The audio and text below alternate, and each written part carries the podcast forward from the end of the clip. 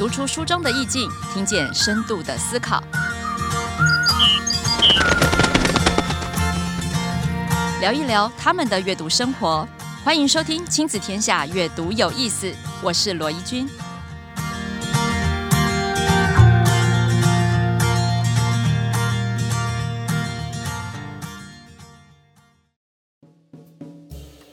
Hello，大家好，欢迎回来阅读有意思，我是罗怡君。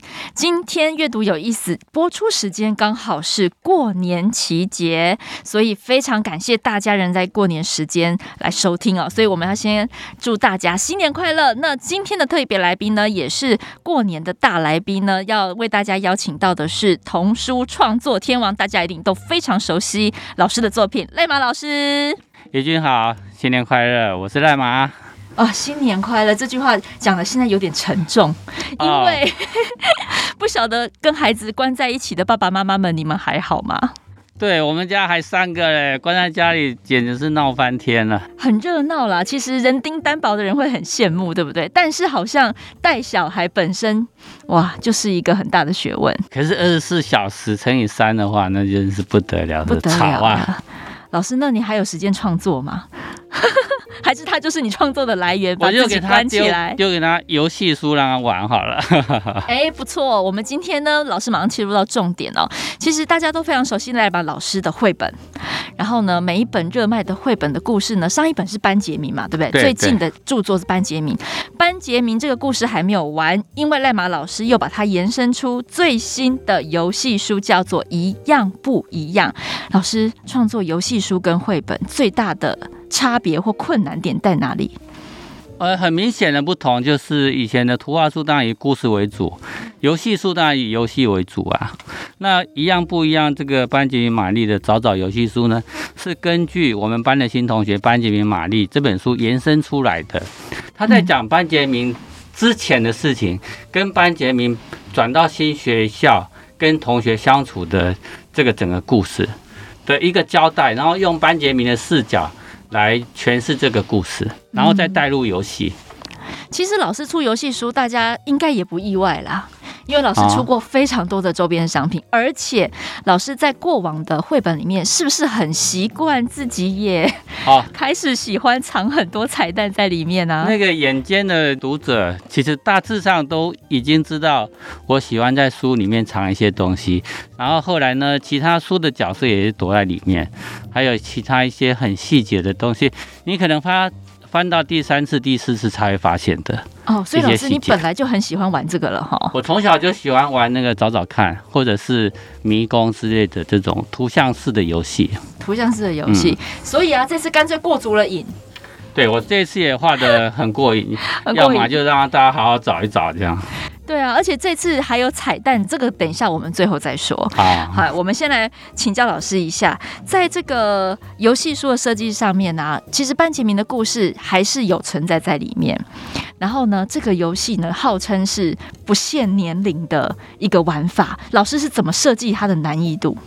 我觉得我的这本游戏书它还是有学习的功能，嗯，它还可以训练你的辨识度，还有专注力。嗯，它有些当然是蛮难的，可是。它我不觉得会让你有所挫折，因为我的设计是它可以让你选择从比较简单的开始玩，你也可以不用管剧情，就是玩单纯的这个找找看的游戏就好了。嗯，其实我在翻老师这一本游戏书的时候，我发现它的彩度很高，因为它是一个很大的全开本，而且它还能够拿笔在上面画，对不对？对，它这个开本是以操作上为主要设计，还有它的画面，它有一些画面是以前班杰明玛丽。这本书的画面，然后我又重新再做了更适合游戏的一种图像表示，所以它的开数其实是比以前的图画书还要再大。嗯，那它还有一个我觉得是很大的一个特色是，它里面的每一页全部都是这个叫亮面处理。嗯，亮面，嗯、亮面处理，所以你在画答案以后呢，还可以擦掉。嗯，你要保留它答案在那里也可以，你可以今天。找不出别的答案，先放着，那你之后再来找也可以。哎，对，我觉得赖马老师讲到一个重点，我们很多家长们在使用游戏书的时候，他会有两个迷思。第一个迷思呢，就好像把每一个游戏书当成是一种小小的测验哦。哎，比如说这一页要找十个不一样，嗯、结果我小孩子找出了五个，他就会很执着在那另外五个呢，要不要加油努力把它找出来？老师应该不这么觉得吧？我觉得找不出来你就放下吧，你就去找别人来玩，因为里面有非常多的游戏。你今天这一页没办法找齐也没关系，你下次再挑战，因为有些难度真的比较高。那像我忘性很好的人哈，嗯、我第一次全部找出来，然后擦掉以后，下次还要重新再找一次，因为我忘记它藏在哪里。哦，可以重复使用。对对对，我觉得它另外一个特点就是重复可以使用，反正这个玩完擦掉就给另外一个人玩，所以它答案也不会在上面。哦、嗯，而且最重要的是，老师刚刚说的是，一时找不到全部也没关系。它其实可以留在后面慢慢找。游戏书它是学习为潜在的目的，但是不要忘记了，游戏还是本质。对，其实老师刚刚在私下分享的时候有说，画绘本你想怎么配色就怎么配色，对不对？对，它比较属于气氛式的营造。可是像这种游戏书，比如说这个是要找不一样的地方，你就是那个颜色的分界要比较清楚，才比较不容易产生。误解，解，嗯，比如说我要找一模一样的东西，所以我的色彩就要弄得很准，或者是我要找十个不同，我不能让人家发现第十一个、十二个，对对对对对，类似这种。哦，嗯、所以这本游戏书做下来最困难的地方是，我本来以为我可以很快就完成这本书，哦、后来我发现也是弄了快一年才完成，一年、啊、就跟我其他的图画书的创作时间几乎都差不多了。后来就一直在做这个校对，还有到底这个题目设计上有没有什么出现哪一些失误？因为我在之间不断的调整，所以后来又发现很多失误。所以这个调整的过程当中，应该要加入试用者观点。老师，你家三个小孩，对，我们我还请，因为每个人都有盲点，当然要请很多人来帮我看到底是不是我没有看出。我画错的地方，甚至你以为你理解了这个题目，可是别人并不理解啊，就好像在讲说明书一样，有些人看不懂那些文字的叙述，你就要再去调整，希望用最简单的方式，甚至是图像的解释，让你可以了解他题目在讲什么。因为有几个是比较特别，我特别设计的一种题目。哦，那小朋友呢？嗯、老师的孩子应该是首当其冲，第一批试用者，对不对？他们的反应，或者他们最喜欢什么故事，什么样子的游戏？我们家小朋友很严格，他常常吐槽我就是了。哇，我们家小朋友他会喜欢，比如说我里面有那个找失误。我有掉了一百个东西，然后它会分散在校园里的某个角落，所以每一页都有，对不对？一百个是在，在校园里面的场景才有，因为它在校园里面掉的嘛，所以一次出现十个，然后大概出现十次，然后都找到以后呢，他要把礼物做什么去的呢？这就是一个彩蛋。嗯，然后我觉得这个我在设计的时候，那很巧妙。比如说你遗失了一个帽子，他要找帽子，那帽子遗失的地方呢，其实你。看起来呢，很融入于那个场景，嗯，他不会觉得很突兀。可是找起来就哦，原来就是很巧妙的设计在那个景物里面情境当中。我觉得这个地方是要也是蛮花脑筋的。对，因为你太突兀，很下就一下就被找到了，就被找到了，嗯，就完全没有挑战性了，对不对？不好玩。啊，有些很难啊，我自己也蛮喜欢里面捉迷藏。哦，因为捉迷藏就好像找找看嘛。对，你在里面，比如说班杰明在找他的同班同学，有二十二还是二十三个，我有把他们的姿势全部都画在下面。你只要对照着他，然后再去找，哎，这个人躲在哪里？好像你真的就是那个鬼在找那个躲起来的，抓人的感觉。对对对，你就找到他。哦，原来你躲在这里，就好像我们真实有在玩这个游戏，只是它是纸上游戏。哎，其实老师在设计这本游戏书啊，我自己有拿到，然后我有先。做了一下啊，其实我觉得对于一个 外向者，而且就是常常找不到东西的大人来说，都很不容易耶。像里面有一页是班杰明的同学，我觉得那一页超简单的，怎么会那页好难？我觉得很难。对于这个常常看绘本啊，或者是这个心很细的。注意细节的，像我的孩子，他看那页，他就跟老师说的一样，他觉得很简单哦，他很轻易的就可以辨识各种不同的细微之处。但是你知道，我一打开的时候，我就发现啊，不就大同小异，差不多。哦，你就跟那个老师一样，老是找不到他同学是谁。对对对，班杰明到底是谁这样？我完全都分不出来，我就会很刻意的去注意哦，这个嘴不一样，哦，这个纹不一样。对对，这个就是我的目的嘛，让他去观察这两个角色到底哪里不一样，也许只是些微的不同，就跟我们平常看斑马就觉得一模一样啊。那其实他们斑纹每只都是不一样的。对对，都根据这个特性来设计这个题目，也是我觉得非常的适合。那不同小孩玩这个，老师家里有三只啊，这三只来玩这个，是不是会跟着他们的特质啊、个性，也可以从游戏书当中，哎，好像也了解他们一些，对，也知道他们比较擅长。那你们家小最小只的老幺，他最喜欢什么游戏？然后他最擅长什么游戏？他还是蛮喜欢那个找失误的，他也蛮喜欢找数字哦，然后嗯。找那个 A B C，我里面有也有安排 A B C 可以藏在里面让大家找出来。哎，找到会有一种成就感，还蛮有趣的。那他最不会的是什么？最不会的是，因为他程度还不到。哦。就是那个成语。啊，对，老师里面还有成语。语文课第二课，第一课呢是在我们班的新同学班级员玛丽里面。嗯。里面有一个跨页，我发现妈妈。都很喜欢那一页，爸爸妈妈都自己也来测试一下，我到底猜对几个马的成语这样子。对对对。然后这边我特别设计了一个语第二课，语课第二课就是十二生肖。十二生肖的成语的成语就是鼠、牛、虎、兔，然后一直到那个最后猪这样子。他们有什么成语？也是用图像式的表现，然后去猜那个是什么成语。那小朋友没有读过，或者是没有接触过，他当然就不会知道。他知道答案以后，他就以后就知道这个了。嗯，而且是在游戏当中学习的。对对对对对，像我们家小朋友刚开始都不知道啊，他完全没有学过这个。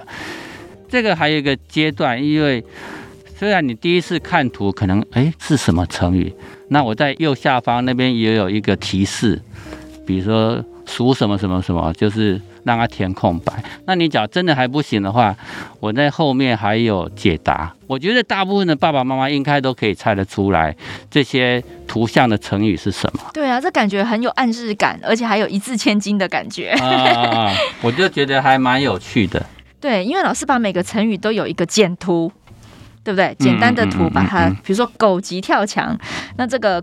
就会有狗在前面，中间两个字，后面有一个墙，所以小朋友在背成语哦。如果接触到这本游戏书，它其实是可以从图像去联想那个成语的。对，有像我的书，不管是现在或者以前的书，嗯、我觉得我的图像其实是表达的都是一个故事或者是一个情境。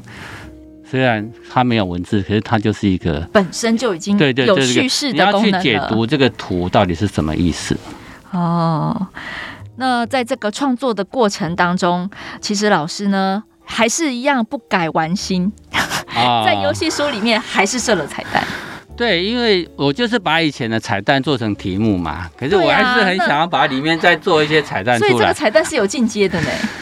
对，那更仔细去看，你可能就会发现，可是这个彩蛋就不多了啦，就不多。老师想要透露给。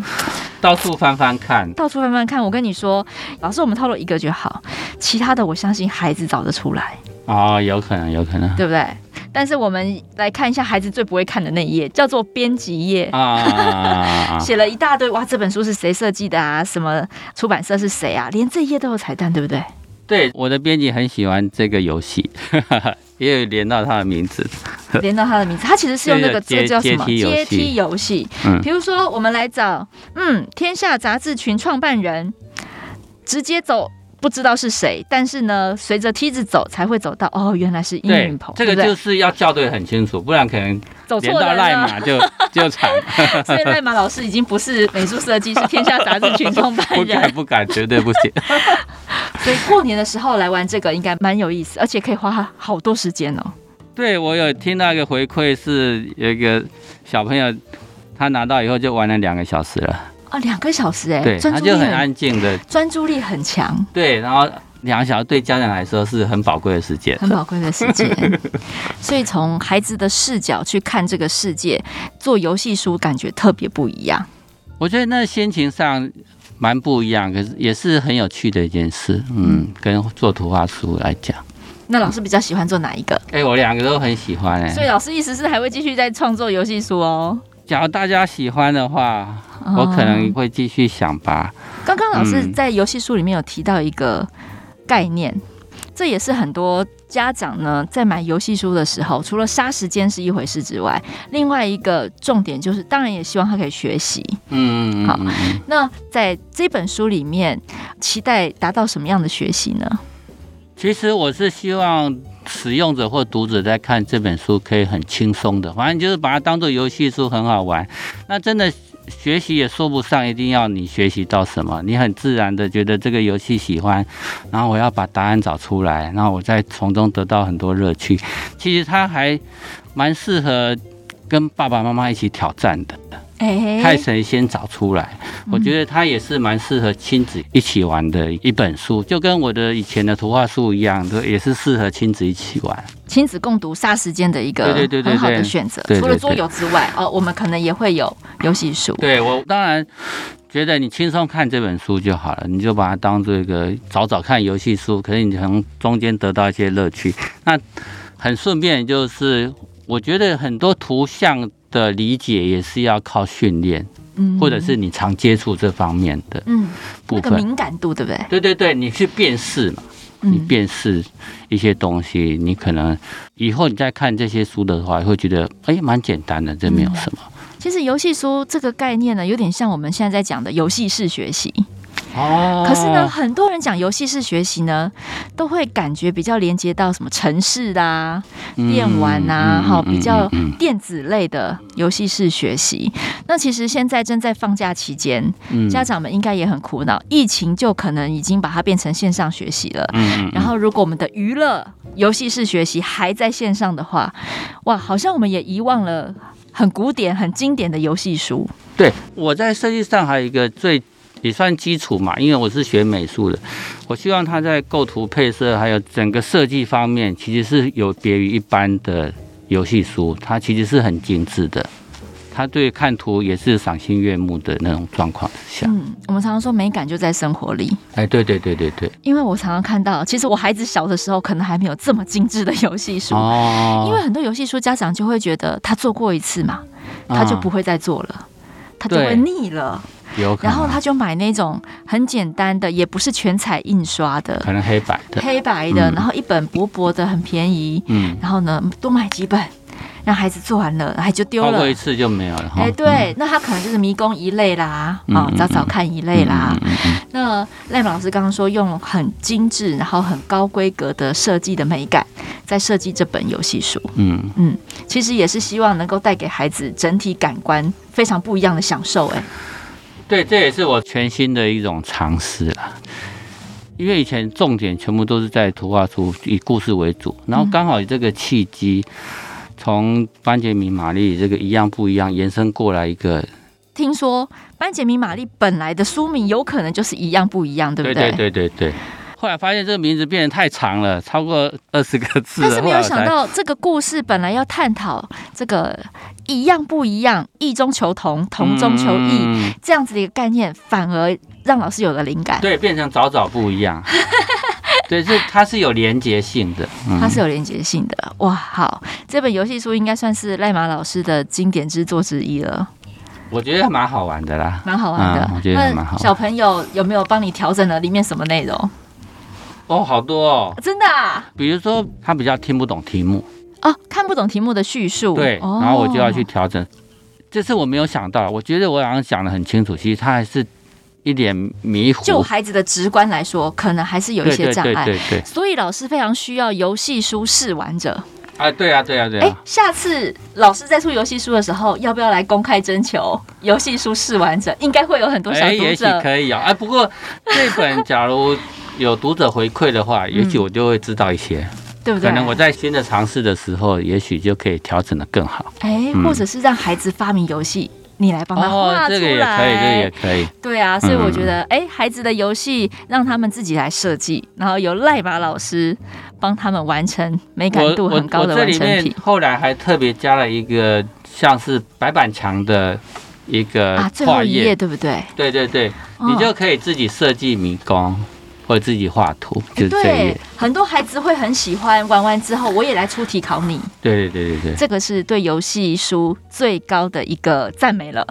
好像就就是把它当做白板，因为我们这次的书页面设计的关系，它还有附一支白板笔，反正你就是可以涂鸦，然后这样去设计你的游戏也好，或者是画图也好。对啊，你当然也可以再去买市面上的水性的彩色笔。